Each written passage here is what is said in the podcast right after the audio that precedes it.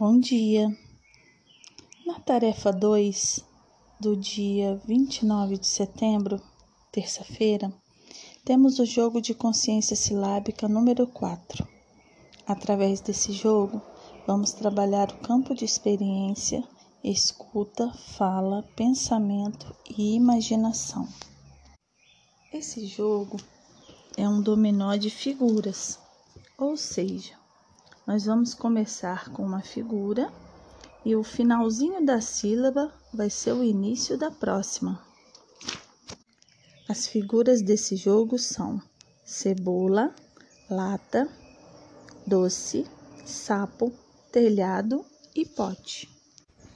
A primeira figura é sapo. Sa-po. Termina com qual pedacinho? Po.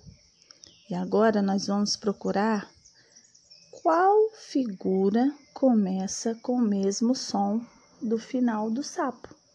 Po. Depois, a criança fará um bonito registro com um desenho de todas as figuras na ordem do jogo. Boa atividade!